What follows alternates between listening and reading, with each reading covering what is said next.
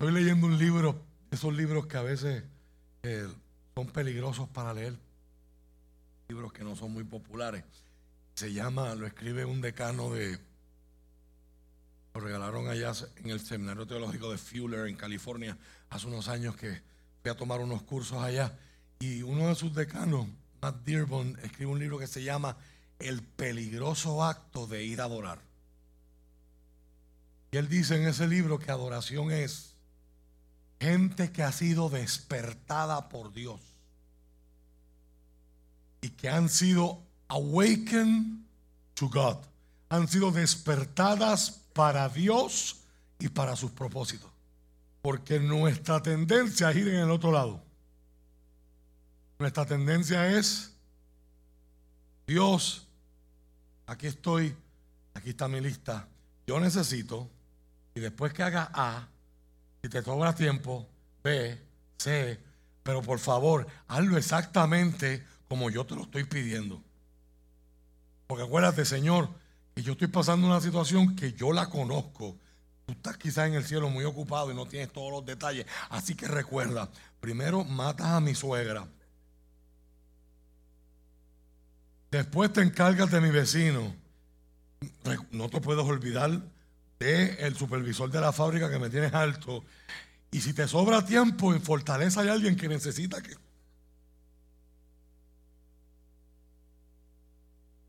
No, yo sé que ninguno de ustedes es así, todos ustedes de acá se ven muy espirituales, ¿verdad?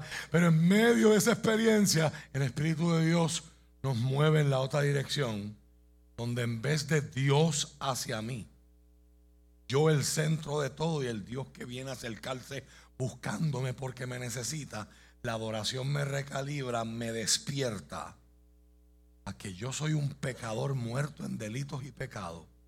Y de momento se abre una cortina que costó sangre que se abriera un velo que me separaba de Dios, algo parecido a la cortina que usted tiene ahí atrás. En el tiempo antiguo esa cortina hubiese estado aquí al frente, diciéndole sin palabras a todos los seres humanos, nadie puede entrar a donde está la presencia del Señor.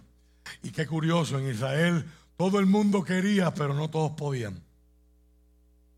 Cristo vino a cambiar eso. Hoy todos pueden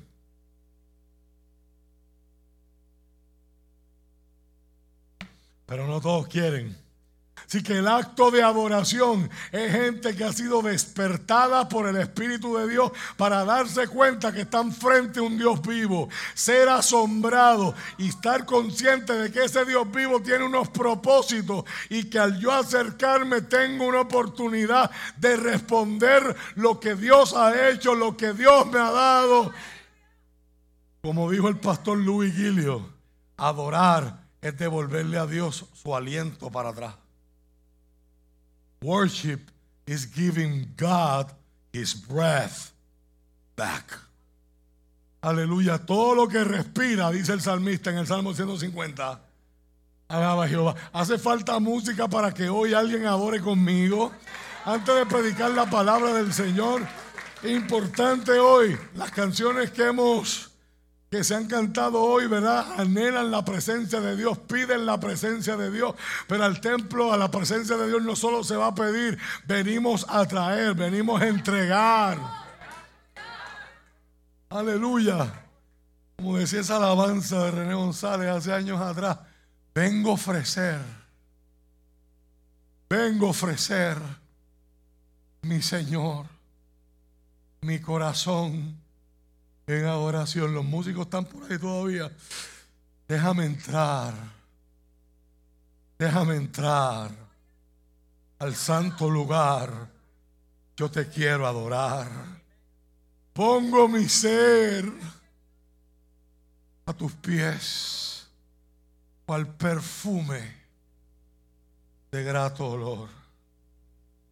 Quiero llenar el santo lugar de mi adoración. En medio de lo que estoy viviendo, la esté pasando bien, la esté pasando mal, la esté pasando en between. Así no sepa ni lo que estoy pasando, ni cómo describir, cómo me siento. Hay una realidad, me acerco a un trono alto, un trono sublime. Y Dios me quiere mover de las explicaciones a la admiración, a contemplar la presencia de un Dios vivo.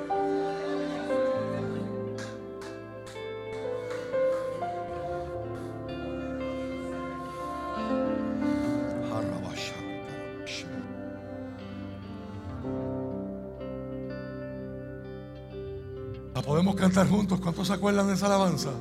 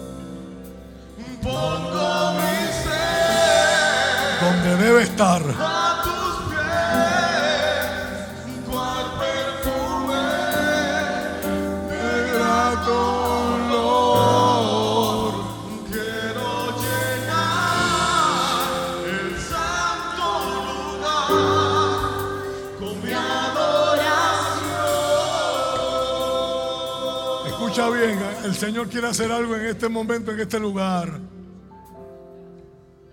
Yo no puedo dejar parar, pasar esta experiencia, esta, esta oportunidad didáctica. Cuando usted y yo estamos enfocados en nosotros mismos, automáticamente terminamos separados. Llegamos separados al templo. ¿Por qué?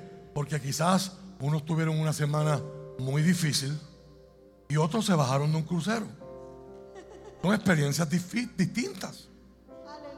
Por lo tanto, si, si mi enfoque, si mi enfoque es lo que yo a mí me está pasando, automáticamente voy a terminar alejándome de mis hermanos.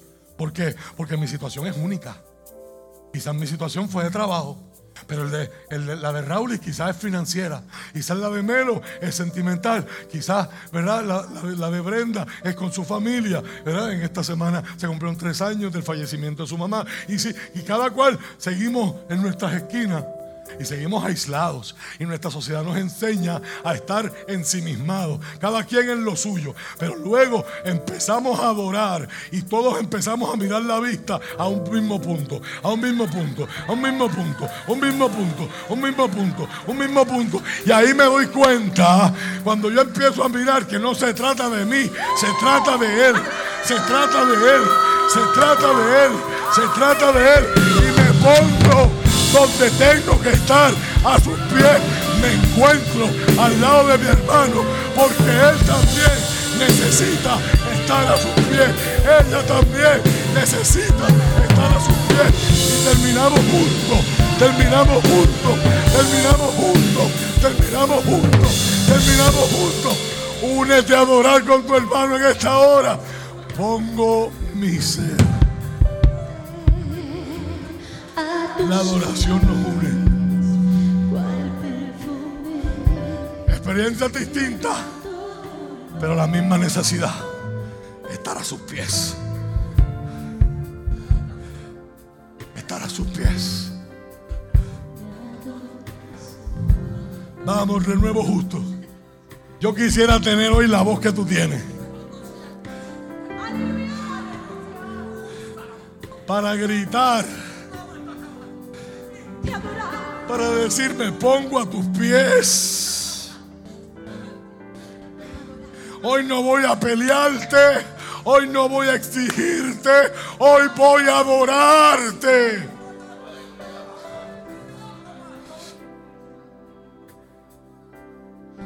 y vengo a ofrecer mi Señor, mi corazón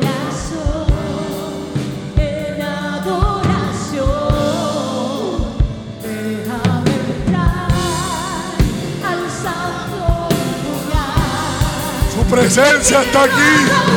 Su presencia está aquí.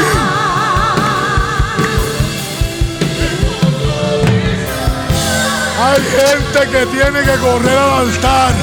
Hay gente que necesita correr al altar hoy.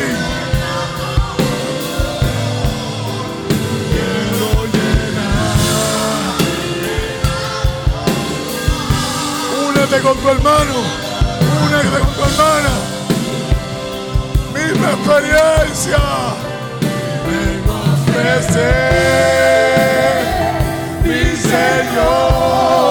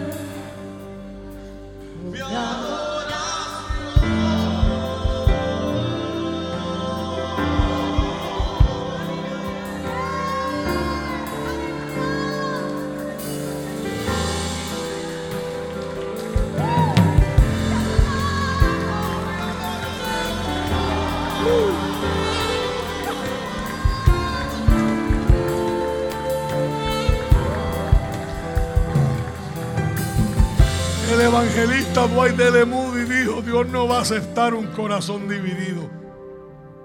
Él debe ser un rey absoluto. No hay espacio en tu corazón para dos tronos. No puedes mezclar la adoración al Dios verdadero con la adoración a cualquier otro Dios con D minúscula. Más de lo que puedes intentar mezclar el aceite y el agua. No puede hacerse. No hay espacio para otro trono en el corazón si Cristo está allí. Pero si la mundanalidad entra, la piedad y la presencia de Dios se va. Palabras fuertes. El mismo pastor Louis Guillo, que te acabo de dar esa cita, dijo, es fácil. Simplemente follow the trail. Sigue el rastro de tu tiempo, tu afecto, tu energía, tu dinero y tu alianza. Y al final de ese trayecto encontrarás un trono. Y lo que sea, quien sea, que esté en ese trono es lo que para ti es de mayor valor. En ese trono está lo que tú adoras. Por eso es que, mi amado, la, adoración es tanto más que cantar. La adoración no se trata de un momento musical en el culto para luego sentarme a escuchar un sermón. La adoración es un estilo de vida. En la adoración es una batalla. Yo quiero vivir para mí. Y yo quiero, si me dejan, yo voy a convertir a Dios en mi mayordomo personal. Y yo voy a adorarlo si Él hace lo que yo quiero. Y yo voy a ir a la iglesia si las cosas son como a mí me gustan. Y todo va a girar en torno a mí. Y yo soy el centro de todo. Pero en la adoración eso se desarma. Cuando experimentamos la presencia de un Dios vivo y reconocemos que somos pecadores. Pecadores frente a un Dios santo. Que usted y yo le hemos dado todas las razones para odiarnos. Le hemos dado todas las razones para juzgarnos con razón y justicia. Y no estaría mal en su juicio si lo hace. Y en vez de hacer eso, abre sus brazos. Abre sus brazos y nos invita. Y es ahí cuando nos damos cuenta que somos pecadores a los que se nos ha dado el privilegio inmerecido de experimentar y conocer un Dios vivo y santo. Que nos encontramos cerca unos de otros porque esa experiencia nos une a todos. Esa experiencia nos acerca. El que esté en luto con el que está de luna de miel. Nos acerca. El que no tiene que preocuparse por estar chequeando sus balances del banco. Y el que tiene que estar haciendo suma y resta para ver si hoy da para Burger King o da para Chili o da para...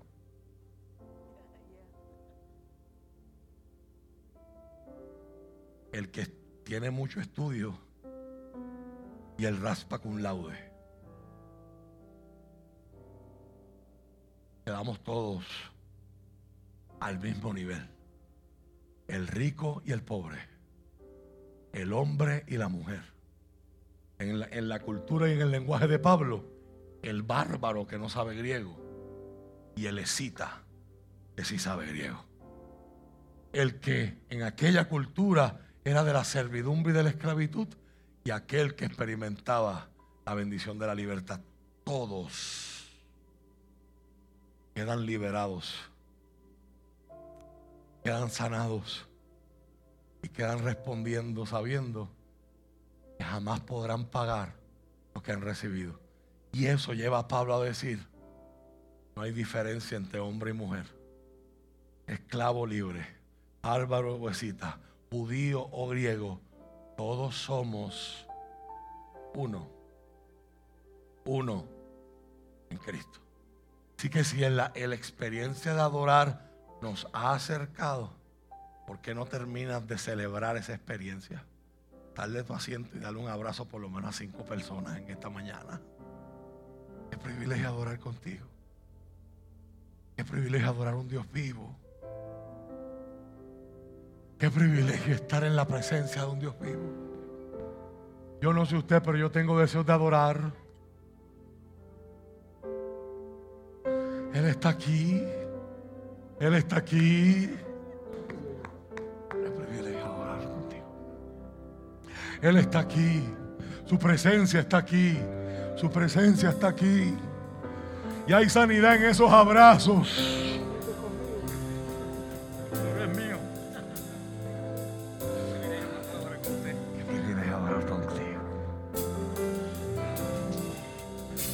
Si usted nos está viendo, ojalá que algún día te podamos conocer personalmente y abrazarte personalmente. No es lo mismo verlo por una pantalla que estar aquí. El Señor está en este lugar. Si llegaste afligido, el Señor te recibe. Llegaste con culpabilidad y vergüenza por tu pecado, aquí está el Señor. Llegaste enfermo, aquí está el Señor. Llegaste con coraje, aquí está el Señor. Llegaste con preguntas y dudas, aquí está el Señor. Llegaste con depresión, aquí está el Señor.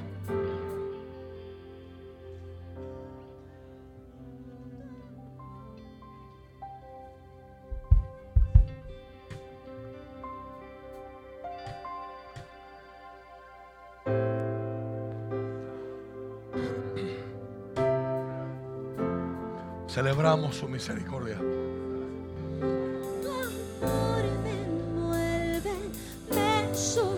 Celebramos ese amor arriesgado. Reckless en inglés.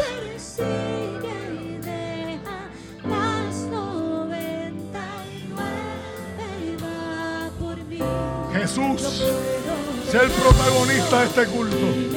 Vamos a adorarle. Por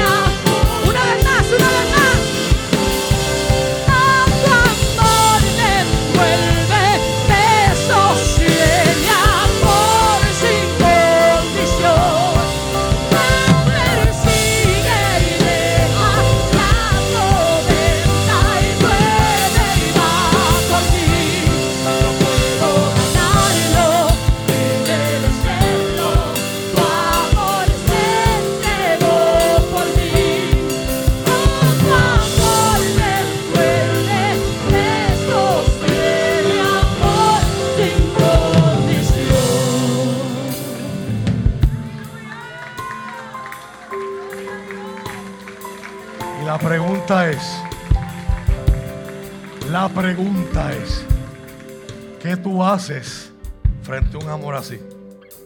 No lo puedes pagar. Por más que trates, no lo podrás igualar. ¿Qué tú haces frente a un amor así? La Biblia le llama adorar. Y por adorar se entiende hoy responder. Responder. De hecho, en relaciones usamos, añadimos dos letras y le hablamos de corresponder. Fulano está desarrollando sentimientos por fulana y ella le está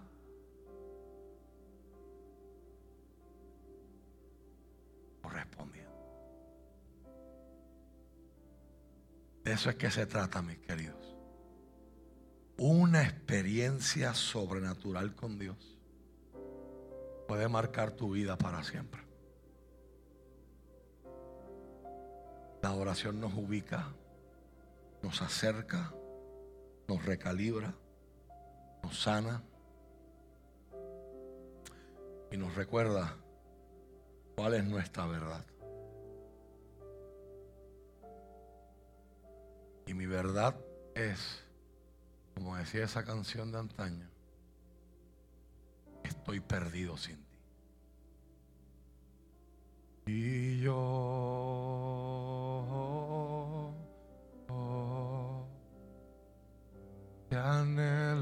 Señor.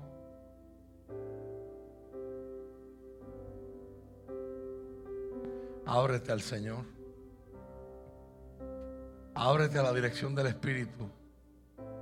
Estoy tratando de empezar a predicar, pero el Espíritu Santo quiere hacer algo aquí hoy. Hay gente hoy que necesita correr al altar, hay gente hoy que necesita postrarse, hay gente hoy que necesita desplomarse en la presencia del Señor y decir, no aguanto más y estoy cansado de fingir. Esta es mi verdad. No, sin ti estoy perdido, estoy completamente perdido. Y esto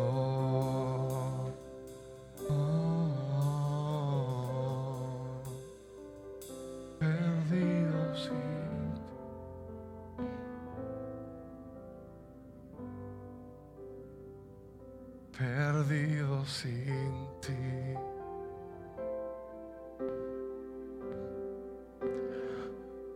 Perdido sin ti.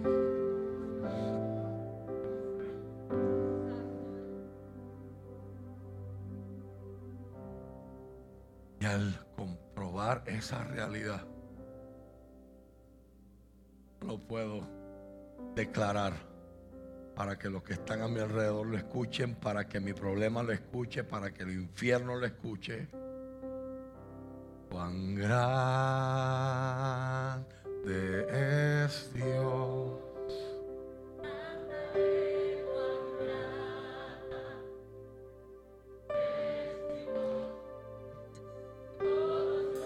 Si usted se recuerda, estamos repasando la serie de Job que termina hoy. Estos han sido los cánticos. Estas han sido las respuestas.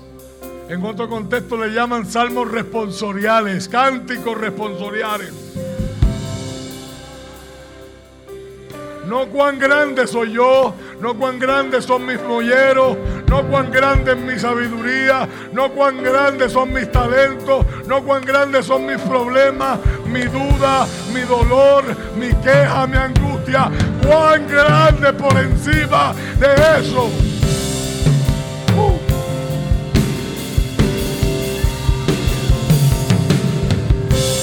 Sobre todo, Su nombre sobre todo.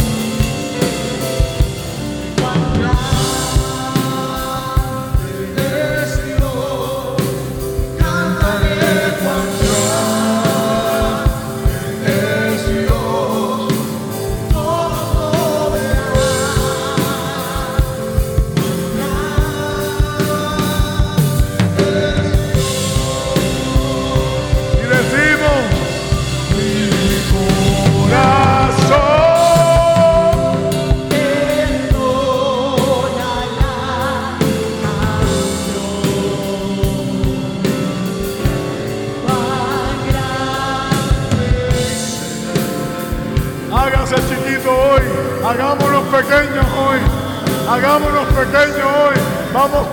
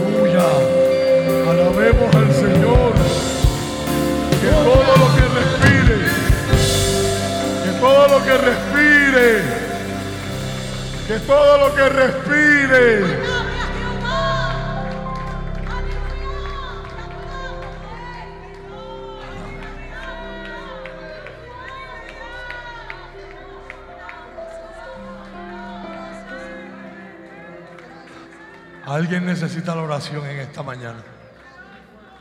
Alguien necesita correr a los brazos de Cristo esta mañana. Alguien necesita rendir su corazón a Cristo en esta mañana. El Señor está en este lugar y sus brazos te llaman, sus brazos te atraen. El salmista decía, con cuerdas de amor me estás rodeando.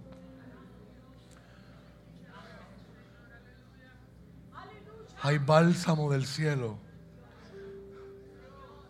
Hoy los ángeles proclaman, como le dijeron a aquel profeta, es quitada tu culpa y limpio tu pecado. Es importante que sepas que hoy te vas, te vas perdonado de aquí.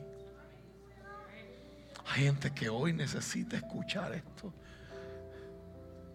Si confiesas tu pecado delante de Él, abogado tenemos para con el Padre y es nada más y nada menos que Jesucristo.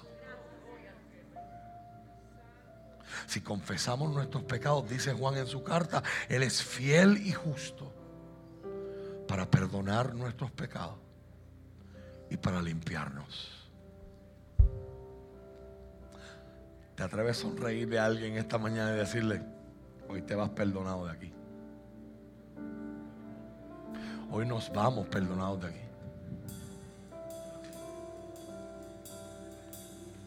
Qué gran verdad. Si usted es de los que no le gusta aprender, si usted es de los que se desconecta después de 10 minutos, a menos que sea una serie de Netflix o una película de 4 horas de esas que usted puede ver, pero para la palabra te desconectas después de 10 minutos, por favor, vete con esto. Hoy te vas perdonado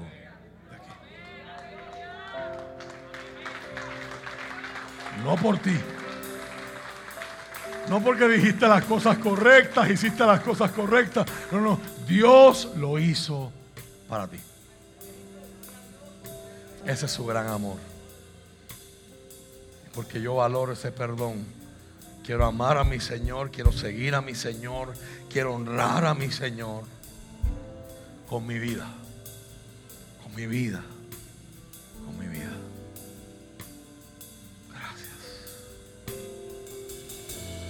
Espíritu Santo, quiero en este momento pedirte por todos los que están enfermos dentro y fuera de este lugar, los que nos están viendo hoy, Señor, los que necesitan un toque tuyo,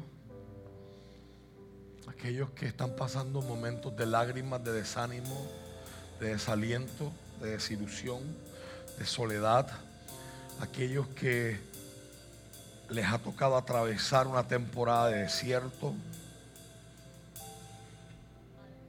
donde lo que están cosechando no va a la par con lo que han sembrado. Señor, en el nombre de Jesús. Y de la misma forma, los que hoy disfrutan de bendiciones, Señor, no queremos caer en el riesgo, en el peligro de pensar que esas bendiciones me las gané yo porque yo me lo merezco. Hoy te damos el crédito. Hoy te damos la gloria. En medio de la escasez o en medio de la abundancia, te damos gloria. En medio de lo conocido y en medio de lo incierto, te damos gloria. Cuando nos sentimos en control o cuando nos damos cuenta de que nunca estuvimos en control, te damos gloria. Confiamos en ti, Señor.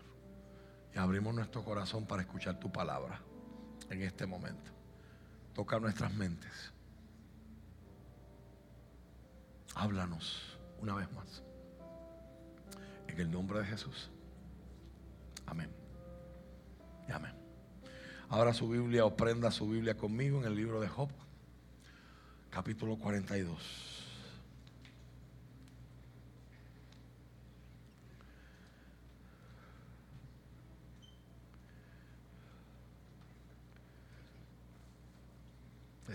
Decía, el hipnólogo que tan solo al mencionar su nombre y la tempestad se calma. Como cambia el ambiente después que hay una experiencia de adoración genuina, ¿verdad? Como cambiamos adentro y cambia por fuera. Es exquisito.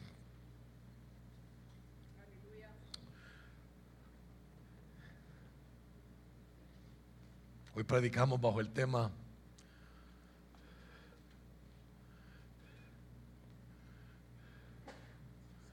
¿Cómo reaccionas cuando te ponen en tu sitio? Segunda parte.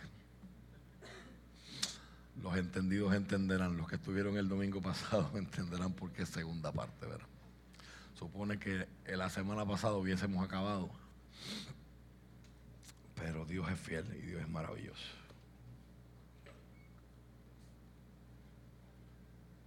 Entonces, Job respondió al Señor. Sé que todo lo puedes y que nadie puede detenerte. Tú preguntaste, ¿quién es este que pone en duda mi sabiduría con tanta ignorancia? Soy yo. Y hablaba de cosas sobre las que no sabía nada. Cosas demasiado maravillosas para mí. Tú dijiste, escucha y yo hablaré. Tengo algunas preguntas para ti, tendrás que contestarlas. Hasta ahora solo había oído de ti, pero ahora te he visto con mis propios ojos. Me retracto de todo lo que dije y me siento en polvo y ceniza en señal de arrepentimiento. Bendice tu palabra en nuestras vidas, Señor, y que ella haga el efecto para el cual tú le inspiraste. Amén. Se puede sentar.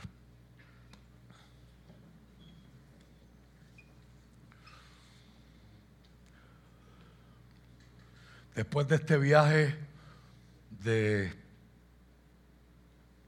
poco más de dos meses, a través de uno de los libros más profundos, más difíciles de la Biblia, oro al Señor que usted se sienta en mayor confianza para meterse en los sonetos, para meterse en los poemas, para meterse en la poesía del libro de Job y entender que ahí hay un vehículo donde quizás en algún momento de aflicción, de dolor, de angustia, de tribulación, en algún momento de desilusión, en algún momento donde sientas desamparo, en algún momento donde sientas coraje hacia Dios y no sepas cómo expresarlo, aquí la Biblia nos está regalando vehículos emocionales para dirigirnos a Dios, para expresar cómo nos sentimos.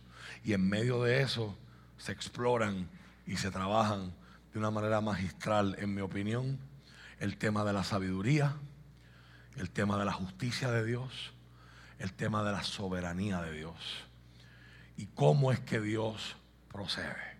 Todo empezó con un viaje que persigue ofrecernos una perspectiva bíblica acerca del sufrimiento. No importa lo que hagamos, una de las cosas que nos va a decir este libro es cualquiera de nosotros eh, puede estar expuesto a sufrimiento profundo en esta vida. Te lo hayas buscado o no. Y esa es una de las verdades que no nos emociona mucho saber.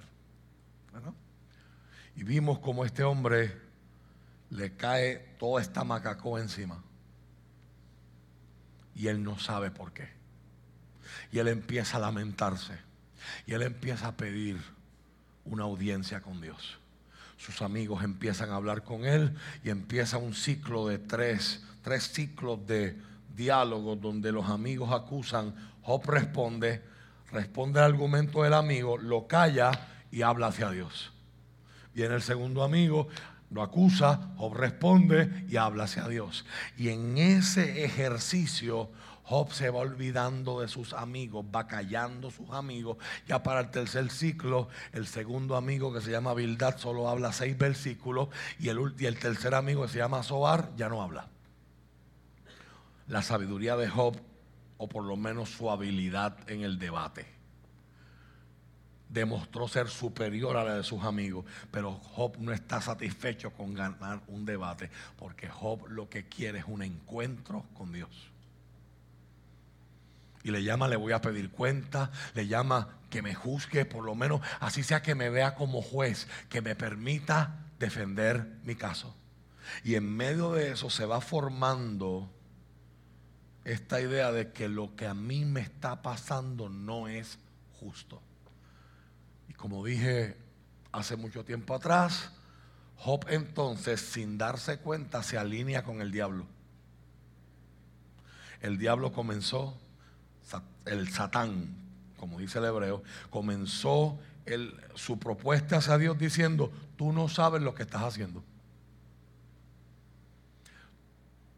Job te sirve y te teme, no porque tú te lo mereces, te sirve y te teme por lo que tú le das, por cómo tú lo tienes.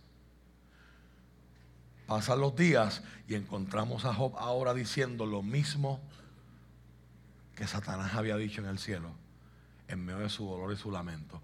Job está diciendo, yo no sé por qué a mí me está pasando esto. Yo quiero que Dios me responda porque parece que Dios no sabe lo que Él está haciendo. Abra Eliud. Y este joven pone en su sitio a Job y pone en su sitio a sus amigos. Ni Job ni los amigos le responden. Y tan pronto el jovencito termina de hablar, llega el Señor a hablar. En esa segunda sección del libro, después del discurso, el himno a la sabiduría, encontramos en el capítulo 28, encontramos, ¿verdad? que leímos atrás. Todos esos mensajes están disponibles en las redes. Bueno, no todos, han habido días donde hemos tenido problemas con las transmisiones de internet, ¿verdad? La luz se ha ido, etcétera. Pero la mayoría del contenido está ahí, usted lo puede buscar. Dios responde a Job. Dios habla con Job.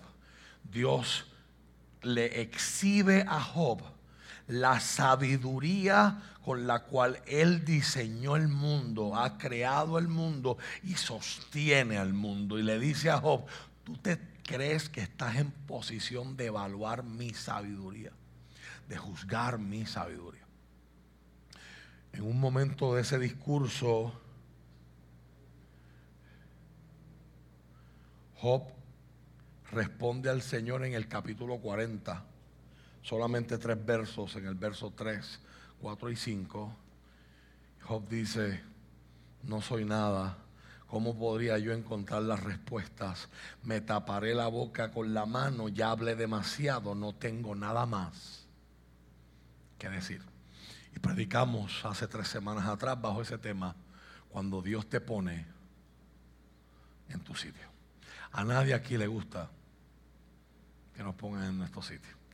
Las abuelitas teólogas del campo puertorriqueño tenían un refrán, yo no sé cuántos se recuerdan, decían, se encontró con el cura de su pueblo. ¿Alguien se acuerda de ese, de ese refrán? O sea, casi siempre cuando alguien usaba una expresión como esa, era para referirse a lo pusieron en su sitio. Una expresión sinónima es, le pararon el Asumo yo que es por el carrusel de las ferias patronales, ¿verdad? Se acabaron las pesetas, ¿verdad? La estabas pasando muy bien, te estabas pavoneando, estabas abriendo la boca, te diste par de palo y te creías que eras el guapo del barrio y te pusieron en tu sitio. ¿Cómo reaccionamos cuando Dios nos pone en su sitio? La semana pasada predicamos y terminó siendo lo que era una sección del sermón, terminó siendo un sermón por sí misma, donde la Biblia nos habló, solamente si usted recuerda, lo que hicimos fue puntualizar y citar versos de la Escritura que hablan del amor a la disciplina. Proverbios capítulo 12, verso 1, el que ama la instrucción ama la sabiduría, mas el que aborrece la reprensión es ignorante. Y la nueva traducción viviente lo traduce como para aprender hay que amar la disciplina. No soportarla, no evitarla, no debatirla, no resistirla. Hay que amar la disciplina. Es tonto despreciar la corrección.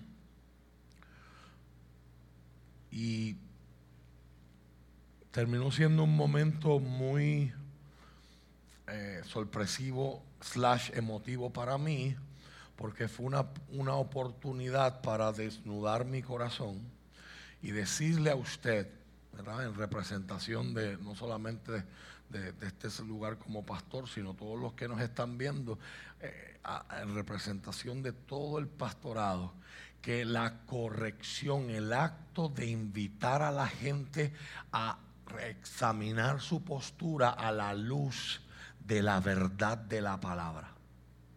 Es un acto que nunca será placentero. Y enseñamos que cuando usted lo pongan en su sitio, Pablo decía, o el escritor de los Hebreos decía, que ninguna disciplina al principio es motivo de alegría. A nadie le gusta ser regañado. A nadie le gusta ser corregido. O a la luz del libro de Job, a nadie le gusta que lo pongan en su sitio. Y a raíz de las experiencias humanas, nos hemos dado cuenta que muchas veces cuando llega ese momento, el que era bien bueno deja de ser bueno. El pastor que me caía muy bien ya no me cae tan bien. La iglesia que era excelente, macho, yo estoy tan contento, llevo cinco años, 10, 15, 20, de momento ya no es tan buena esa iglesia. Y la gente cambia. ¿Cómo reaccionas Cuando Dios te pone en su sitio. La Biblia nos ilustra un ejemplo poderoso en un hombre que sigue siendo íntegro, nunca dejó de perder su integridad. Pero también nos demuestra que el perfecto que, leímos al principio en Job 1.1, como te expliqué el primer día de la serie, bueno, el segundo día de la serie, el Job que dice que era perfecto en la Reina Valera, no está hablando de que no tenía pecado, estaba hablando de que era perfecto en su trato con los demás. La palabra mejor para traducirlo sería blameless. Era sin culpa. Nadie tenía nada malo que decir de Job. Y eso se mantiene hasta el final. Todas las acusaciones de sus amigos prueban ser incorrectas y lo vamos a ver hoy en el epílogo. Porque las palabras de Job pudieron ser, algunos comentaristas dicen que si el libro se hubiese quedado ahí, era perfecto. No hace falta los versos del 7 en adelante para uno entender que este hombre terminó transformado y marcado por la presencia de Dios, por la visitación de Dios. Él anhelaba en medio de su dolor, él no anhelaba que Dios le devolviera lo que perdió. En ninguna parte él estaba pidiendo en sus lamentos, Señor, devuélveme lo que me quitaste. Él anhelaba un encuentro con Dios. Él anhelaba entender. Él anhelaba respuestas. Él anhelaba un toque. Él anhelaba a Dios. Así que recuerda cuando llegue ese momento donde Dios te ponga en tu sitio. Una clave de mucha sabiduría es que aunque no te sientas bien, recuerda el corazón de aquel que te está poniendo en tu sitio. Si tú conoces el corazón de Dios, aunque Dios venga a hablarte fuerte, ¿verdad que Dios le habló fuerte a Job? Job llegó el momento que se puso sarcástico con Dios y Dios bajó. ¿Quieres ser sarcástico? Respóndeme, ya que tú sabes tanto. Ponte los pantalones en tu sitio, que ahora yo voy a preguntar y tú me vas a contestar a mí. Hay gente que no está lista para esa conversación. No es lo mismo llamarlo que verlo venir. Y, obviamente la imagen que la Biblia nos pinta no es, y Dios apareció en una hamaca. Y Dios llegó en silla de ruedas como el muñequito de eso, I wanna play a game. ¿Eh? Dios no llegó Dios, no apareció sentado en el trono de las espadas allá en King's Landing en Croacia. No, no. Dios aparece en un torbellino. Oiga, cuando Dios te va a poner en su sitio, Dios solamente tiene que abrirlos, abrir esas barreras que no nos permiten ver esa frecuencia del algo de onda y esa frecuencia que no nos permiten accesar cosas que están en fuera del espectro de nuestra luz visible. Y Dios de momento nos abre los ojos y nos permite ver que nos estamos llenando los ojos antes de la boca. Eso es un refrán para traducir el que en realidad estoy pensando. You are, one, you, you are trying to bite more than you can chew. Calentaste la comida, pero no eres capaz de comértela. Don't hunt what you cannot eat. Tú me invitaste, aquí estoy. Ahora, ese Dios imponente, ese Dios en fuerza, ese Dios soberano, el Dios que aparece en el torbellino, no es un Dios enclenque, no es el Jesucristo en, los vitrales de las grandes catedrales, todo flaquito ahí, todo debilucho, que lo que da es pena. El Dios que habla del torbellino, habla desde la eternidad habla de autoridad, habla con autoridad. El creador viene a hablar con la criatura que se le olvidó que era criatura. Y hay gente que todavía piensa que yo estoy hablando de Job.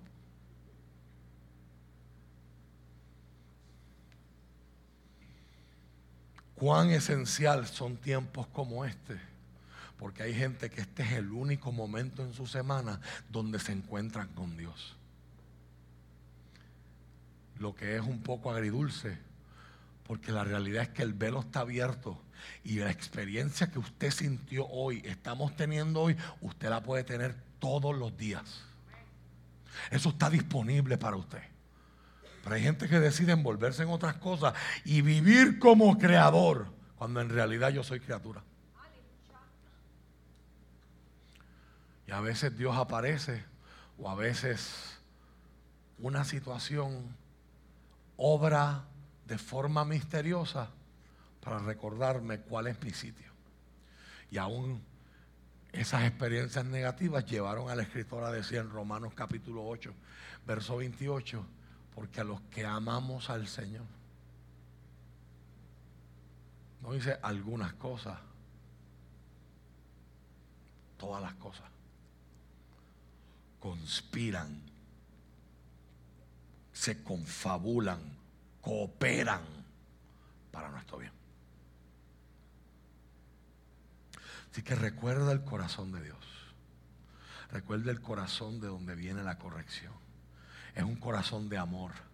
Es un corazón que no siente placer en destruir, ni siente placer en corregir y en humillar. Es un padre que está corrigiendo a sus hijos como dijimos en semanas antes, es el cirujano que está operando. Job encuentra en el torbellino no a un juez que viene a acabar con su vida, sino a un doctor que viene a sanarlo, aunque al principio duela. ¿Cómo Job responde? ¿Cuánta verdad hay en estos seis versos? En la confesión de Job hay tres grandes verdades. Número uno, en el verso 2, bueno, en los versos 6, en los primeros seis versos, Job está postrándose en una un sometimiento y una sumisión reverente. Y no me traje Alegra, ni me traje Claritín, ni me traje Sirtec. Si hay una palabra que no le gusta a esta cultura, a este siglo y a este sistema, se llama sometimiento y sumisión. Pero Job después de escuchar al Dios del torbellino, he has to bow down él tiene que postrarse. Qué curioso que todas las palabras en hebreo y en griego para referirse a la adoración son encarnaciones de actos físicos. La palabra para adoración, tanto en hebreo como en griego, significa postrarse. Porque usted no puede adorar sentado en su propio trono para tú adorar al que está sentado en el trono, te tienes que salir del tuyo. El, tuyo está hecho de lego, está hecho de espada, esté hecho de tu superdiploma, esté hecho con tus super cosas, tus apariencias y tu imagen curada, que la has, confeccionado con mucho cuidado para que todo el que vea tus redes sociales vea lo perfecta que es tu vida cuando te enfrentas al Dios del torbellino, no puedes seguir sentado ahí. Tienes que caer de rodillas. En el verso 2, Job confiesa la verdad de que Dios es absolutamente soberano. Todo lo puedes y nadie puede detenerte. ¿Cuánta verdad hay en ese verso 2 y cuántas implicaciones para nuestra vida. Ah, yo estoy tratando de levantar un negocio, pero es que en este país, si tú no estás, si tú, si tú no, si tú no entras en la corrupción del gobierno, no puedes prosperar. Es que, es que en la agencia, para que te den un permiso, tú tienes que conocer a alguien. y, luego Dios te responde esa verdad. si Dios quiere hacer algo contigo, Y si Dios dice que Dios quiere levantarte a un lugar al que tú no te merezcas y tú no lo entiendas cómo Dios te va a llevar ahí, pero ese es el Dios que Él todo lo puede. Y cuando Él dice, voy a hacer, nadie lo puede detener. Oh, yo miro ese verso y lo miro con esperanza. Porque naturalmente hay alarmas, hay estadísticas que me dicen que la iglesia está en una crisis de un sueño profundo. Que más que nunca necesitamos que Dios nos vuelva a la vida otra vez. Un término que la Biblia le llama avivamiento. Tú no puedes clamar por avivamiento sin reconocer que te estás muriendo. Y en mi oración esta semana, yo meditaba en esa verdad. Yo decía, creo que lo dije en algunas clases y algunas predicaciones que tuve esta semana. Mira que nosotros los seres humanos hemos ayudado a que la iglesia esté en crisis. Pero usando eso como un argumento apologético, esa también es la evidencia de que la iglesia no descansa en hombres. Si la iglesia fuera un invento humano, créeme, créame, que con tanta hipocresía, tanto pecado, tanta corrupción, tantos dobleces, tantos escándalos, tantos revoluces, tantas metidas de pata, hace tiempo que la iglesia hubiese desaparecido. El hecho de que todavía dos mil años más tarde, con sus luces y sus sombras, Dios siga teniendo una iglesia que Él formó con una sola razón. Invitarla a participar en su misión, como dijo el misiólogo Christopher Wright en su libro La misión de Dios y la misión del pueblo de Dios. Él dijo, Dios no tiene una misión para la iglesia, es al revés. Dios tiene una iglesia para su misión. Y la iglesia sigue en pie por más persecución que le dan y por más errores que los que la componemos cometemos, simple y llanamente porque es Dios el que la sostiene. Me he encontrado en temporadas recientes batallando con esas preguntas. ¿Cuál será el futuro de la iglesia? ¿Cuál será el futuro de la iglesia en Puerto Rico? ¿Cómo alcanzamos las generaciones que vienen? Que son distintas a las nuestras. ¿Cómo les comunicamos el mensaje? ¿Cómo transmitimos la esencia de lo que Dios nos dio a nosotros? Para que en su forma y en sus contextos ellos puedan continuar con la obra. Me pregunto cuando llego a las preguntas que me quitan el sueño en la noche. Jesucristo preguntó, cuando el Hijo del Hombre regrese a la tierra, ¿encontrará fe? Luego vuelvo a versos como este y son un bálsamo para mi preocupación y mi ansiedad. No me toca a mí sostener la iglesia en los próximos 25 años. No me toca a mí sostener la iglesia cristiana en Puerto Rico en los próximos 25 años. Elías pensó lo mismo en la cueva. Le dijo, yo, todo tu pueblo te ha dejado, yo soy el único que quedo y me están buscando para matarme. Y Dios le dice, ¿quién te dijo a ti eso? Yo haré que siempre haya un remanente que nunca doble su rodilla delante de Baal. Por lo tanto, hoy yo me atrevo a creer que todavía los niños que están creciendo y están tomando clases ah, en la parte de atrás, algún de ustedes yo los veremos correr en el espíritu, llorar en el espíritu, danzar en el espíritu, profetizar en el espíritu, que los viejitos de esta casa volverán a decir, Dios me dio una visión y tengo que contártela, que los jóvenes van a decir, tengo un sueño, voy a levantarme persiguiendo un sueño, Dios me da un sueño. ¿Sabe por qué lo puedo decir? Porque Dios hace lo que a Él le da la gana. Él es soberano, Él no tiene que pedir permiso. Yo no veo una salida y Él dice, por ahí es que va. Señor, hay un callejón sin salida, por ahí es que va. Señor, pero que yo llevo 25 años sembrando y no, no he cosechado lo que yo esperaría que se supone que yo esté cosechando después de 25 años atrás. Y al contrario, me siento en un desierto. Y Dios dice, yo abro caminos en el desierto.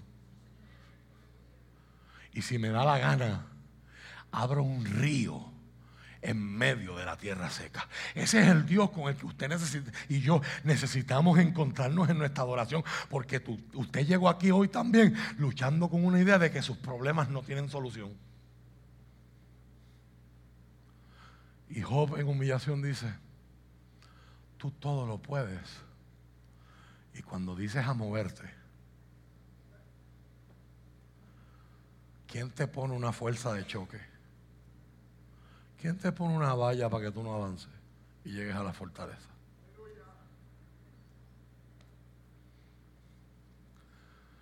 ¿Quién te detiene con persecución? ¿Quién? Te dice, no, Dios, aquí tú no puedes entrar. Él es soberano. En el verso 3, él, él confiesa la verdad de que la sabiduría de Dios hace que la propia sabiduría de Job se vea como ignorancia. Tú me preguntaste, ¿quién es este que pone en duda mi sabiduría con tanta ignorancia? Y Job contesta. ¿Sabe lo que me encanta de esta confesión? El doctor Gary Chapman escribe un libro, bueno, él ha, ha escrito un montón de libros poderosos. El más famoso de ellos son los cinco lenguajes del amor, que es probable que aquí la mayoría haya escuchado de él, si no lo ha visto en una librería, y aquellos dichosos que han tenido la oportunidad de sentarse a leerlo escuchó, es- escribió las, estación- las estaciones del matrimonio, pero escribió un libro que se llama Los cinco lenguajes de la disculpa. Porque hay algo que nosotros no aprendemos. Y eso lo trabajaremos ahora en el mes de septiembre, con la serie que vamos a impartir los domingos y que vamos a compartir los viernes. Ahorita le hablo, si usted me está mirando un póngame- que hay en septiembre, tranquilo, ahorita te cuento. No nos enseñan a pedir perdón. ¿Alguien se acuerda en una clase de estudios sociales que tomaran un tiempo para explicarnos cómo se pide disculpas? ¿Sí? Interesante, ¿verdad? Cómo funciona nuestro sistema educa- educativo. Cosas que son bien esenciales de inteligencia emocional, como se le llama hoy.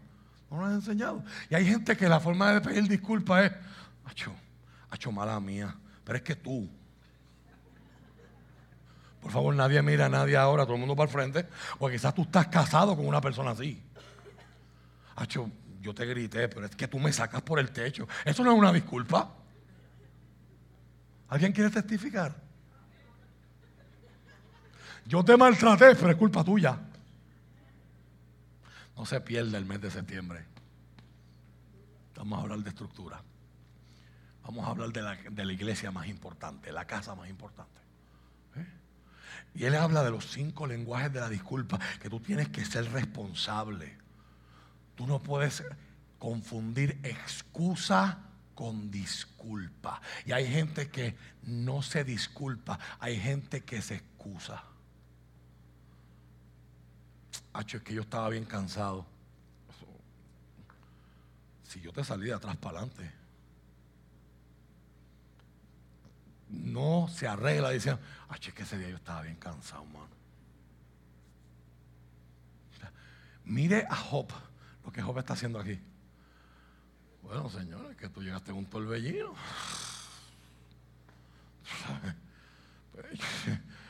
Yo tenía una 9 milímetros, pero tú estás con una bazooka. pues.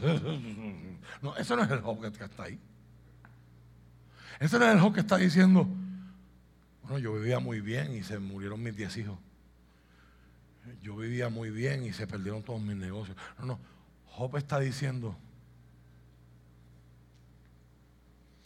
esas dos palabras que están ahí son las que más nos cuesta trabajo decirles a Dios. Y ahí es donde está la esencia de nuestra liberación, nuestra sanidad y nuestro futuro poder. ¿Quién es este? Preguntaste que pone en duda mi sabiduría. Cada vez que usted y yo cuestionamos a Dios, eso es lo que estamos haciendo. Cada vez que nos movemos sin esperar su voz, estamos diciendo, yo te pregunté, te di cinco segundos y tú no contestaste, aquí voy. ¿Sí? ¿Sí? Yo te dije, Señor, él es casado, pero me dijo que se va a separar de su esposa. ¿Qué tú crees, Dios? Te di break.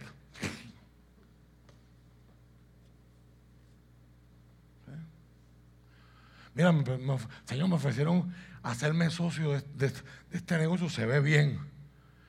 Él ha estafado tres personas y le debe a, cada santo le debe una vela, pero él dice que a mí me va a pagar lo mío. ¿Qué tú crees, Señor? Bueno, yo asumo que ese silencio es que yo puedo hacer lo que me da la gana. Yo estoy dando ejemplos bobos porque en, en Humacao nadie hace esas cosas. O sea, que hay que orar por la gente por allá, en África, que, que quizás necesitan escuchar esta palabra. Pero hay gente que le gusta cuestionar a Dios y decir, a mí me gusta ella. Y tiene que ser ella. Porque yo sé más que tú. ¿Se acuerda cuando le hablamos de Pedro? Y le hablamos de Ananías. Jesús de camino a que lo entreguen. Todos ustedes me van a dejar solo. Y Pedro dice, yo no. Y Jesús se ve. Yo imagino, es que yo imagino a Jesús humano.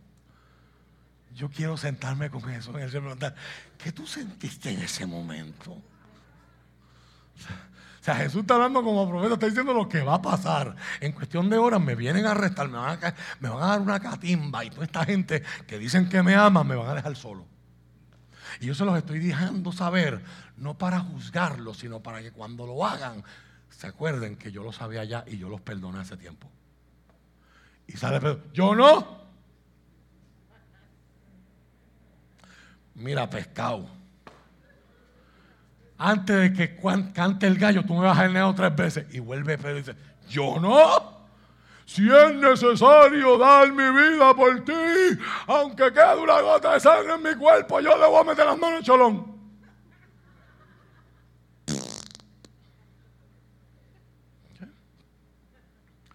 Pedro pensaba que sabía más que Jesús. Dice, bueno, ¿qué Pedro?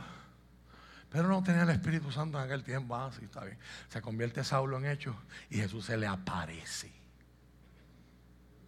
No es que le hablo, es que se apareció frente a Ananías. Quiero que vayas a una ciudad llamada Damasco, en un país llamado Siria, en una calle que se llama Derecha. Allí hay un hombre llamado Saulo, lleva tres días sin poder ver, pero ya yo le di una visión donde le enseñé que tú entrabas en su cuarto, ponías sus manos sobre él y lo sanabas. Está frente a Jesús. Ese Jesús que traspasa paredes. Ese Jesús con cuerpo glorificado. Que tú le puedes ver los agujeros y las cicatrices. Ese Jesús. ¿Y sabes qué hace Ananías? Yo no he visto el video en YouTube, espero verlo algún día en el cielo. Pero yo me imagino algo así como que, permiso Jesús, déjame contarte algo que tú no sabes. Yo estoy aquí escondido de, de Saulo. O sea, yo estoy aquí ahora mismo escondido porque nos dijeron que Saulo está cerca. Y todos los cristianos nos escondemos de Saulo. Y tú quieres que yo vaya a orar por él. Y tiene que Jesús insistirle. El mismo Dios del torbellino tiene que rogar y decir, ve porque instrumento escogido me es este. Y va a predicar mi palabra frente a reyes, príncipes y sacerdotes. Y no te preocupes, yo también le voy a enseñar a él cuánto es necesario que padezca por mi nombre. Ananías pensaba que él sabía más que Jesús. Grandes siervos de Dios. ¿Qué nos hace pensar a nosotros? Que no caemos en esos mismos zapatos. Nos ciega nuestro orgullo, nos cierra nuestra arrogancia. Y dos palabras resuelven ese conflicto. ¿Quién? Tú preguntaste, ¿quién es este que pone en duda mi sabiduría? Lo que pasa, Dios, es que yo estaba en luto. No. Aquí no hay excusas. Aquí no hay explicaciones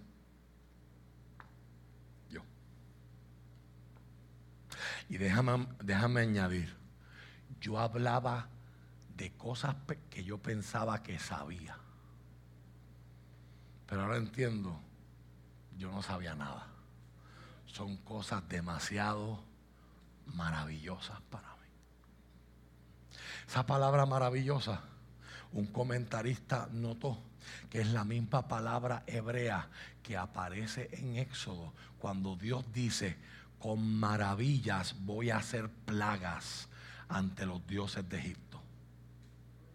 Esa palabra maravillosa es bien interesante en la gramática hebrea, porque no solamente está hablando de lo que Dios hace que impresiona, no solamente de Dios impresiona lo bonito, también impresiona su poder fuerte.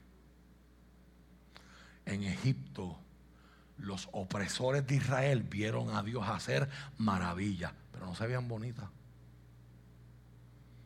El Nilo, que era un Dios convertido en sangre el sol, que era el dios más grande del Olimpo, usando un término griego para la mitología egipcia, el dios más grande de Egipto, Amón Ra,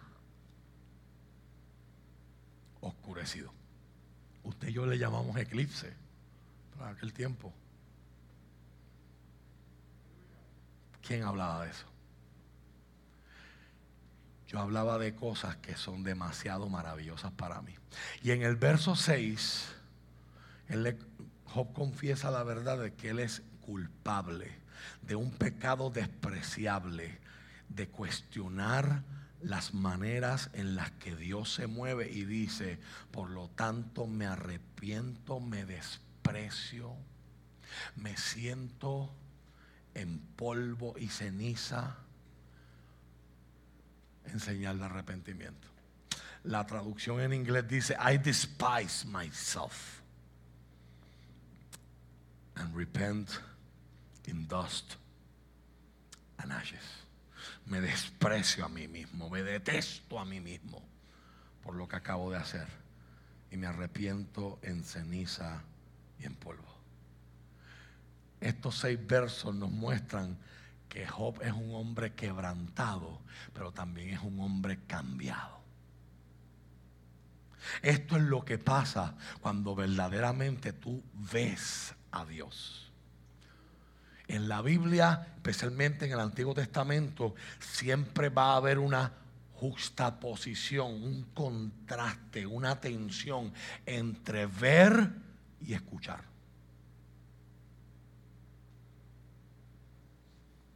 El hombre de Dios, la mujer de Dios está llamada a escuchar la voz de Dios a través de la escritura.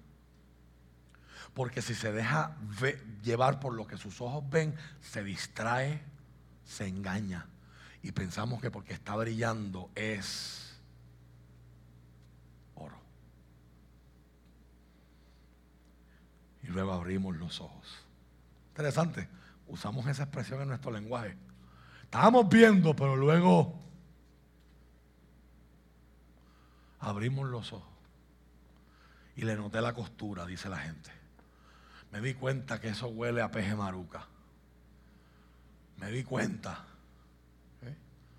que después de,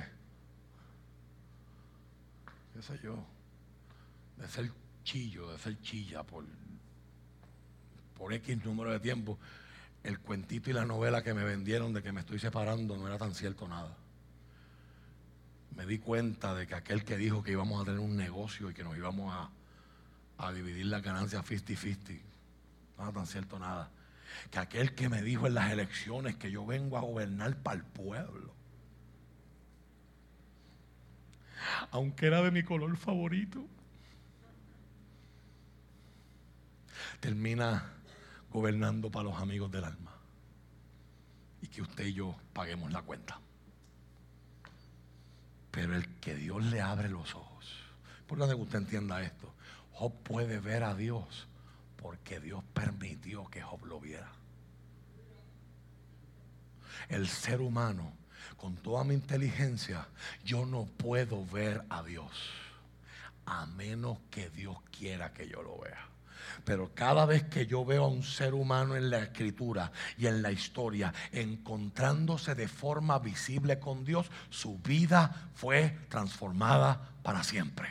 Moisés salió y su rostro resplandecía porque estuvo en la gloria del Señor, estuvo en la santidad del Señor. Isaías vio al Señor en el templo y dijo, ay de mí que soy muerto. Pedro, después de haber pescado toda una noche y no haber pescado nada, de momento ve que las redes se están rompiendo y en aquel bote se da cuenta que el que está con ellos, que el que le dijo, boga mar adentro y vuelve a echar la red de nuevo. No era cualquier maestro, cualquier rabino que hablaba lindo en Galilea. Pedro se le abren los ojos y termina diciendo, apártate de mí. Yo soy un pecador. Aquel centurión romano que solo pidió que Jesús hiciera una oración desde lejos y luego ve que Jesús va de camino a su casa. Ningún judío iba a entrar en su casa. Este martes en la escuela bíblica estudiamos junto, estudiamos junto a los hermanos cómo los líderes van donde Pilato, pero no entran al palacio. Mira la hipocresía. Porque en la, en la conceptualización judía, si ellos entraban al palacio de Pilato, el día de la Pascua se contaminaban. Así que Pilato tuvo que salir afuera. Ese Pilato era bien buena gente. Él no quería que hubiese una rebelión. Y él se humilla, Pilato se humilla dejando su trono para salir afuera a hablar con ellos. Esa gente que no quiere contaminarse entrando a un lugar romano, pero están pidiendo que maten a un ser humano. ¿Lo viste o no lo viste? ¿Eh? O sea, ningún judío visitaría jamás un lugar que no fuera judío. De hecho, cuando estuvimos en Israel, para mí fue un golpe, acabándonos de montar en, el, en, la guagua saliendo del aeropuerto. Estamos pasando por Tel Aviv, por la ciudad capital, y el, profesor Whitby nos empieza a enseñar y dice, de hecho, yo no sé si ustedes sabían, hay un verso donde dice las puertas del Hades. Nosotros lo escuchamos porque Cristo lo dice. Eh, automáticamente cambió toda mi conceptualización de eso. Esa era la expresión que los judíos utilizaban para decir que una ciudad pagana no se podía visitar. Cuando usted pasaba cerca de una cesarea de Filipo, una ciudad como Cesarea Marítima, una ciudad que no es judía, que es la ciudad de los opresores, yo le decía, esas son las puertas del infierno. No te metas para allá adentro. Así que el centurión, un soldado romano, había donado dinero, había construido sinagogas porque creía en el Dios de Israel, envía un recado a Jesús porque tiene confianza que Jesús puede sanar su criado.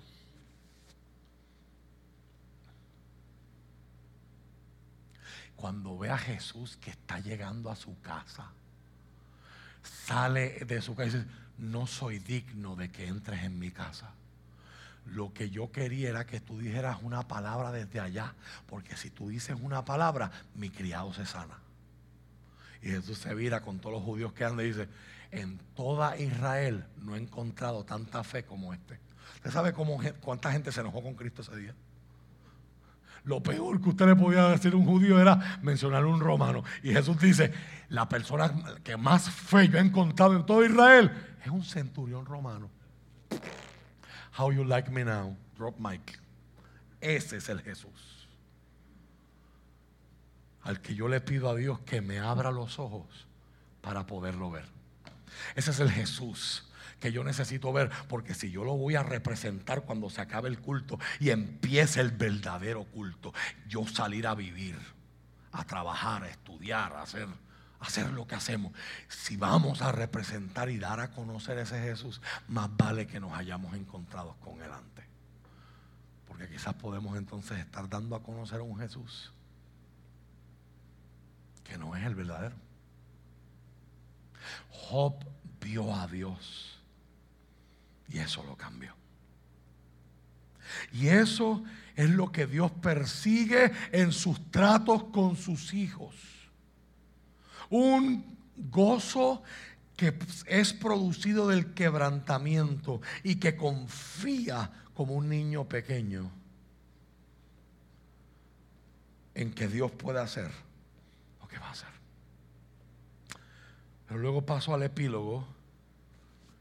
Vaya conmigo al verso 7. Y hay dos cosas que Dios hace adicional en, la, en el sufrimiento de Job. Número uno, Job se humilla y Dios no dice nada de lo que Job acaba de hacer.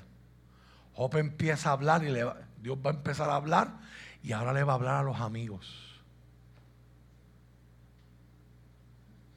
Después de que el Señor terminó de hablar con Job, dijo a Elifaz el temanita, el líder del bonche.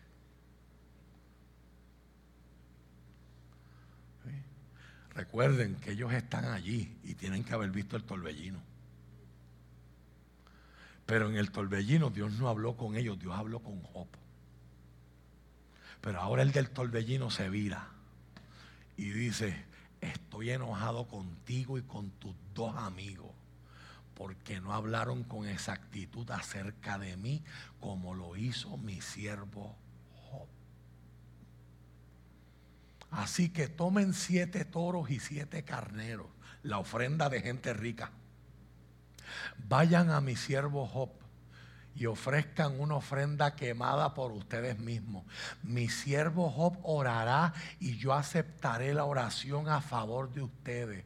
No los trataré como se merecen, a pesar de que no me han representado bien.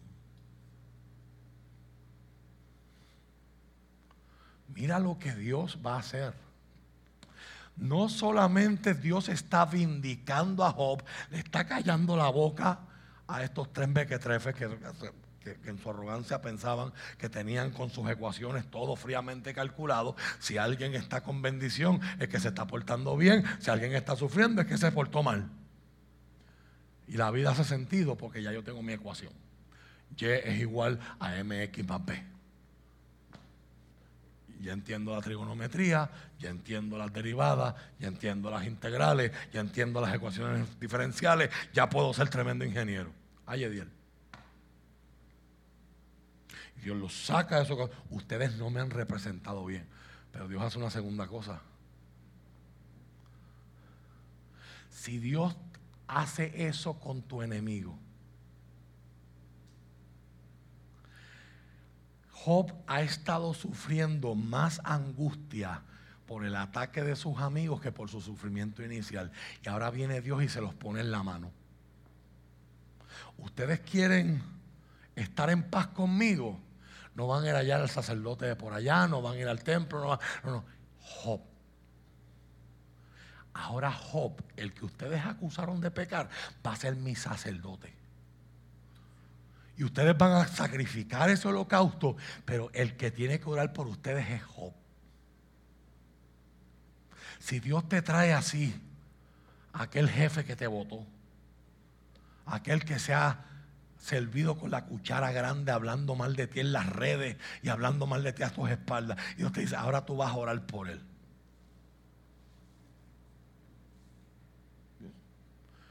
Si el corazón no está sano y el corazón no es correcto, échalo para acá, que yo tengo una profecía ahora que yo voy a coger. Ah, es que ahora es que yo voy a patear a este. Es decir, Señor, aquí te traigo este charlatán corrupto. ¿Cómo es que dicen los rabacucos? Estos adjetivos floridos que ellos dan cuando predican. Padre, aquí te traigo estos hijos del diablo. Así que Dios está haciendo dos cosas adicionales de las que ya ha hecho en Job Dios, está diciendo, Job, te voy a vindicar. Importante que tú anotes, si hay una lección que tú te tienes que dejar que llevar del libro de Job, deja que sea Dios el que te defienda. Hay veces que es mejor quedarse callado. Usted no sabe cuántas veces a mí me han querido tirar cosas a través de las redes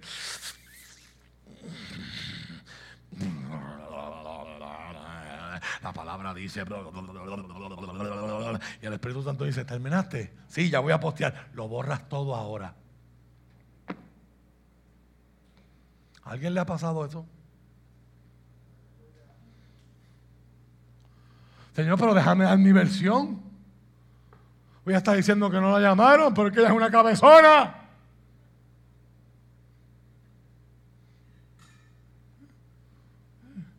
Déjame decir, Señor, que ella se está quejando, que él se está quejando, porque no la buscaron. Déjenme decirle a los cuatro vientos, las cabras yo no las busco, yo busco las ovejas.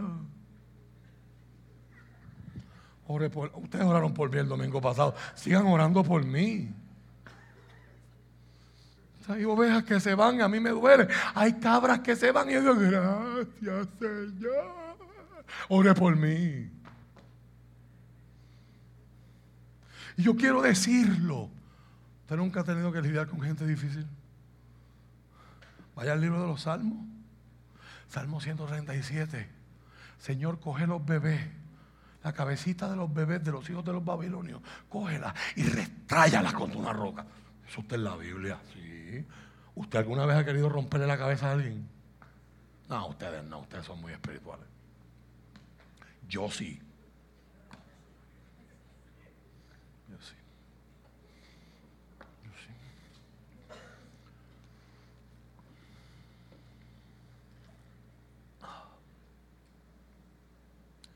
y Dios le pone en la mano a los que te más te han ofendido. Este es el momento en todo el libro donde Dios está probando a Job. Todo lo demás fue el asunto con Satanás y el experimento, el juicio.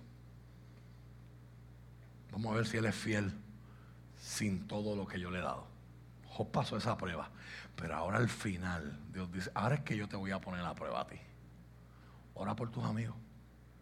Verso 9. Este es el epílogo. Esto es lo que va después del mensaje. Así que Elifaz el temanita, Bildad suita y Sofar el namatita hicieron lo que el Señor les mandó. Así que ellos también aceptaron la corrección del Señor. Otra vez, Dios está en un torbellino. Ellos aceptan la corrección del Señor. ¿Y qué dice al final ahí? El Señor aceptó la oración de Job. Eso es otro tema para otro día. Hoy no tengo tiempo para eso. Si la Biblia dice que Dios aceptó la oración, eso abre la posibilidad también de que hayan oraciones que Dios no las... Hay gente que no está lista para esa conversación. en septiembre daremos un ejemplo bíblico de oraciones que Dios no acepta, que la Biblia dice que tienen estorbo. ¿Eh? El Señor aceptó la oración de Job. En otras palabras, Job estaba demostrando que él verdaderamente estaba arrepentido que su vida fue cambiada a tal punto que cuando tuvo a sus amigos en la mano, en vez de quererse disquitar, oró por ellos. Les sirvió como sacerdote. Ese es el mejor testimonio de una vida transformada. Gente que te ha hecho daño y tú vienes y les sirves. Porque no lo estás haciendo por ellos, lo estás haciendo por el Señor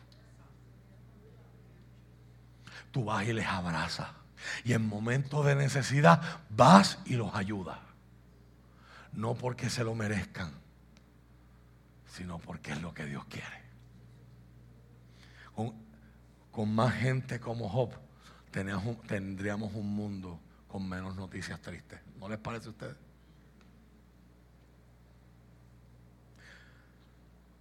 Dios prueba el corazón de Job Job ahora está siendo invitado por Dios, ordenado por Dios, a, amar a sus enemigos y a orar por aquellos que han abusado de él.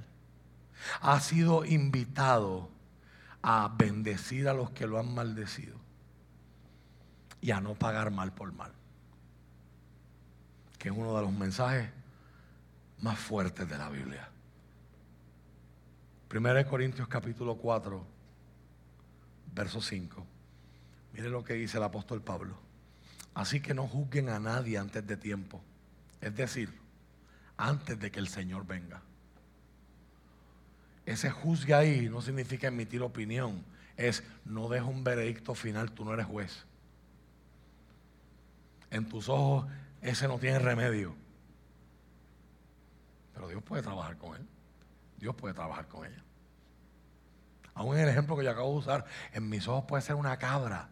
Dios todavía transforma cabras en ovejas. Lo hizo conmigo. Lo está haciendo conmigo. Lo está haciendo con usted. Si usted no estuvo aquí el viernes, se perdió.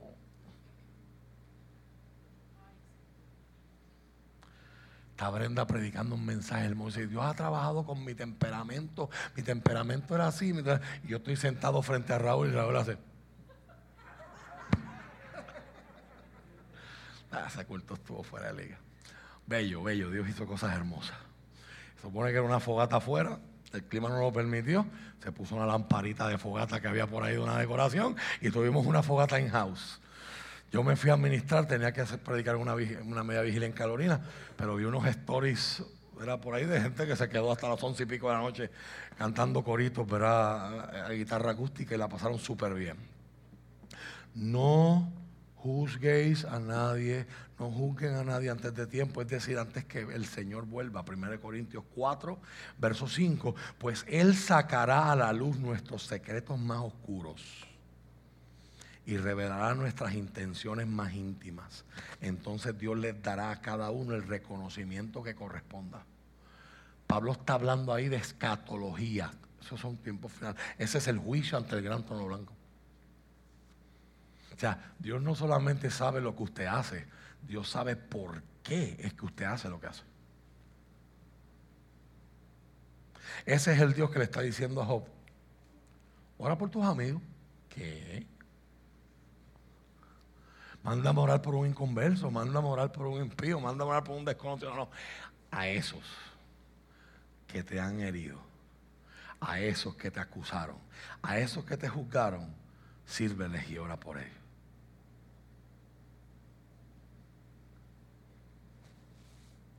Jesús dice en Mateo 6:14, si tú les perdonas a la gente sus ofensas, el Padre Celestial también te perdonará las tuyas. Pero si tú no les perdonas a la gente sus ofensas, el Padre tampoco perdonará las tuyas.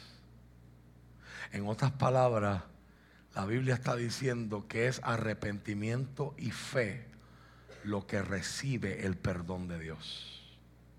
Pero cuán genuino es un arrepentimiento, cuán auténtica es una fe, la realidad de que hemos tenido un cambio de corazón se debe probar a sí misma en nuestra disposición para perdonar a aquellos que nos han ofendido, aquellos que han pecado en nuestra contra.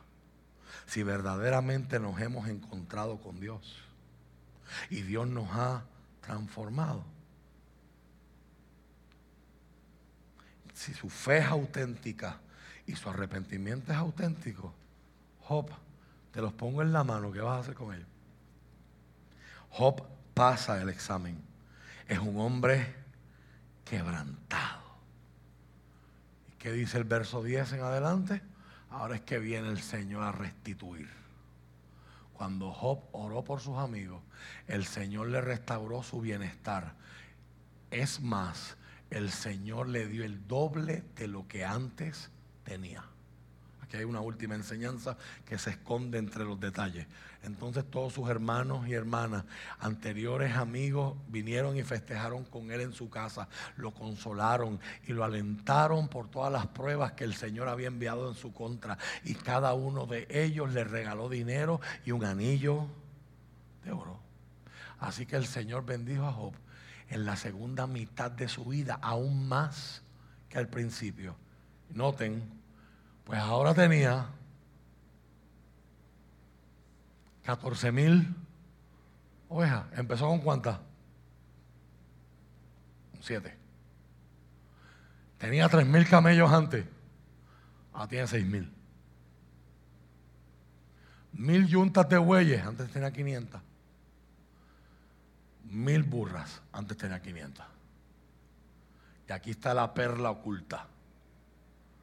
Además dio a Job otros siete hijos y tres hijas. Aquí hay una disparidad. Y el, y el poeta quiere que usted y yo la notemos. Dios le dio el doble de todas las propiedades, pero le dio la misma cantidad de hijos. ¿Por qué? La Biblia nos está diciendo, la propiedad se reemplaza, la familia no. Esos diez hijos que murieron son irreemplazables. Esa esposa de Job que perdió diez bebés. No hay quien pueda decir, pero consuélate porque ahora tienes otro, se te murió uno, pero tienes un segundo. ¿Verdad que esto no funciona aquí? Así.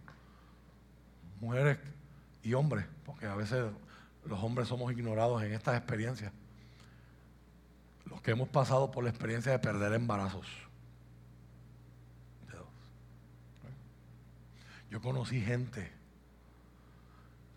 que ha hecho servicios para dar gracias a Dios en medio de su luto por esos bebés que no llegaron. Y conozco gente en el pueblo de Dios que dice, algún día, algún día en el cielo conoceremos a ese que no llegó en plano físico, pero que está en la presencia del Señor. Y le ponen hasta nombre. Son experiencias eh, dirían los psicólogos, nos ayudan a, lidiar emocionalmente con lo que estamos viviendo. Si eso es cierto o no, eso lo veremos en el cielo. No, se me distraiga ahora por eso. Pero lo que está gritando este capítulo al final es, la familia es irreemplazable. ¿Qué hizo Dios? Dios no le dio 20 hijos a Job. Antes tenía 10. Te lo dupliqué. Dios le dio otros siete hijos y tres hijas. Siga leyendo. En un mundo de hombres, los nombres de los hijos no aparecen. ¿Y cuáles son los nombres que aparecen? Ah, por si acaso hay, alguna mujer llegó a este culto hoy. Su primera hija, Gemina, la segunda, Cecia, y la tercera, Keren Hapuk. Ahí tienen para los que están buscando nombre para un futuro embarazo. En toda la tierra, o sea, no es que los hijos no valen, el, poeta se va en una dirección contracultura. Es fácil hablar de los hombres en aquella cultura. Yo quiero hablar de las mujeres de Job. En toda la tierra no había mujeres tan bellas como las hijas de Job.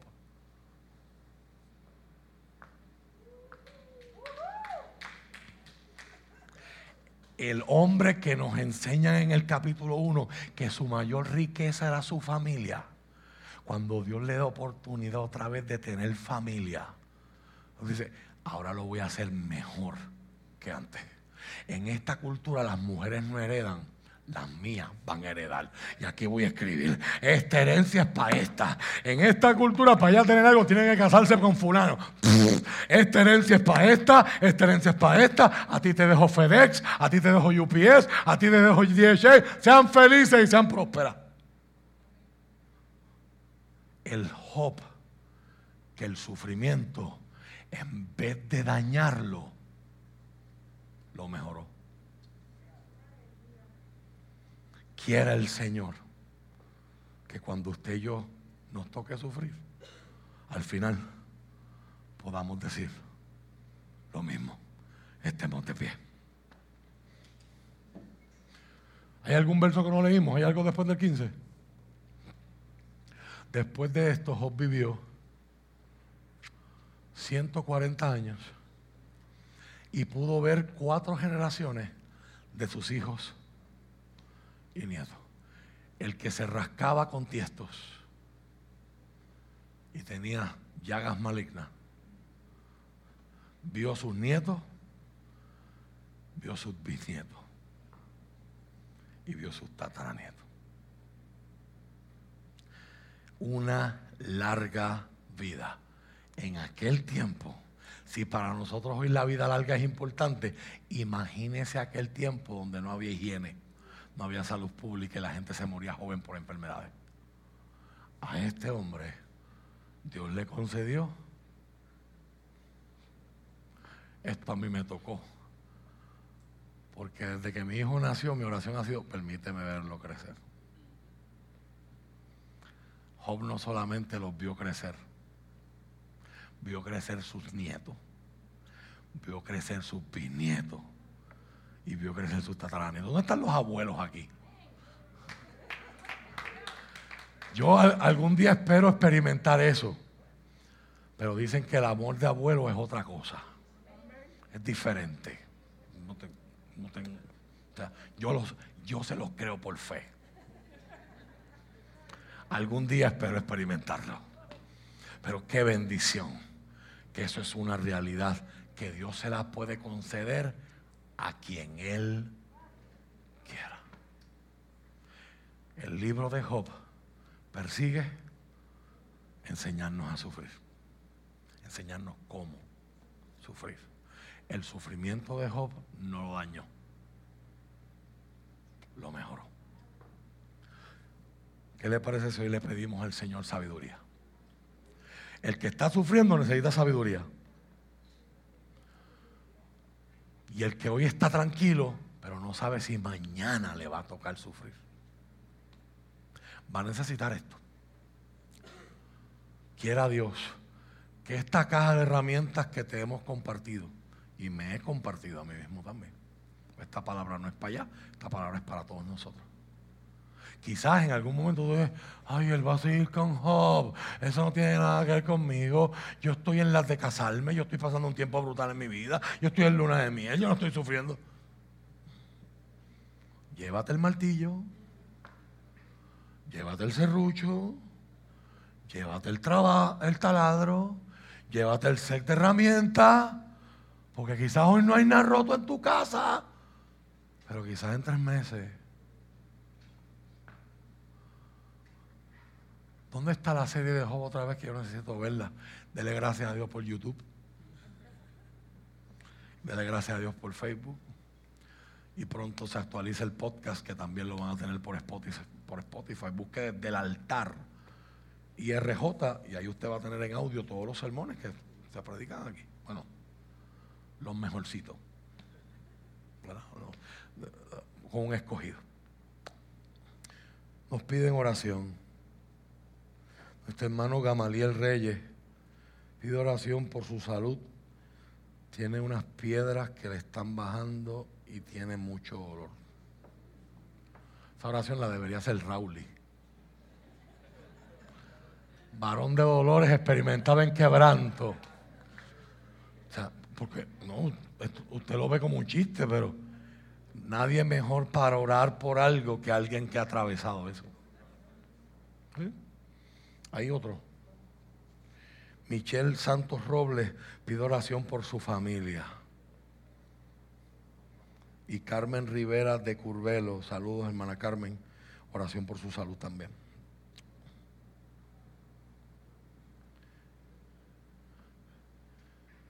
El libro de Job cierra enseñándonos cómo el sedimento, dice John Piper, el sedimento del orgullo ha sido dragado fuera de la vida de Job a través del filtro del sufrimiento. Nos enseña que la mala teología de sus tres amigos ha sido corregida y su necedad ha sido humillada. La hermandad de los siervos de Dios ha sido restaurada y purificada. Note que esos, esos tres amigos y Job volvieron a ser amigos. No cogió cada cual por su lado la adoración, una experiencia con Dios, nos une. Como empecé, así termino. Y el honor del nombre de Dios fue vindicado por encima de las acusaciones que Satanás había dado. Dios sabe lo que está haciendo, aunque usted y yo no lo entendamos. Isaías 55, verso 8, Dios dice, porque mis pensamientos no son como los pensamientos de ustedes. Mis caminos no son como los caminos de ustedes. Así como son más altos los cielos que la tierra, así son más altos mis pensamientos que vuestros pensamientos y mis caminos que vuestros caminos. Padre, hoy quiero darte gracias por tu palabra. Quiero darte gracias por la paciencia de mis hermanos. Mientras me escuchaban domingo tras domingo intentar trabajar a través de un libro tan profundo, con tanta tela para cortar. Señor, en poco más de dos meses hemos leído el libro de Job, lo hemos escuchado y ahora respondemos a ti en base a lo que hemos aprendido de él. Señor, cuando llegue ese momento de sufrimiento, ayúdanos a recordar que aunque nosotros no entendamos, el veredicto nuestro no es el último. Hay una mente más alta que nosotros. Y aunque todos los días mi sociedad y mi cultura y mi mundo me predica que mi mente es el juez y el centro de todas las cosas, que las cosas son como yo crea que son. Eso no es cierto. Lo cierto es que entre tu mente y la mía hay un cielo de diferencia. Y ese Dios, después de decir eso en Isaías 55, dice, así como hay distancia, de ese mismo cielo desciende la nieve y la lluvia. Riegan la tierra para que produzca. Y luego dice, así será la palabra que sale de mi boca. No retornará tras vacía. Hará todo lo que yo quiero y producirá el fruto para la cual le envié. Y hoy, Señor, yo, yo cierro citando ese verso y cierro esta serie dándote gracias por este viaje. Gracias por lo que hemos sufrido, gracias por lo que hemos aprendido. Gracias, Señor, por lo que se ha incorporado en nuestra vida. Graba estas lecciones en las tablas de nuestros corazones. Y cuando llegue otra vez otro momento, otro escenario de sufrimiento, que están garantizados a pasar mientras estemos en un mundo caído y en un cuerpo imperfecto.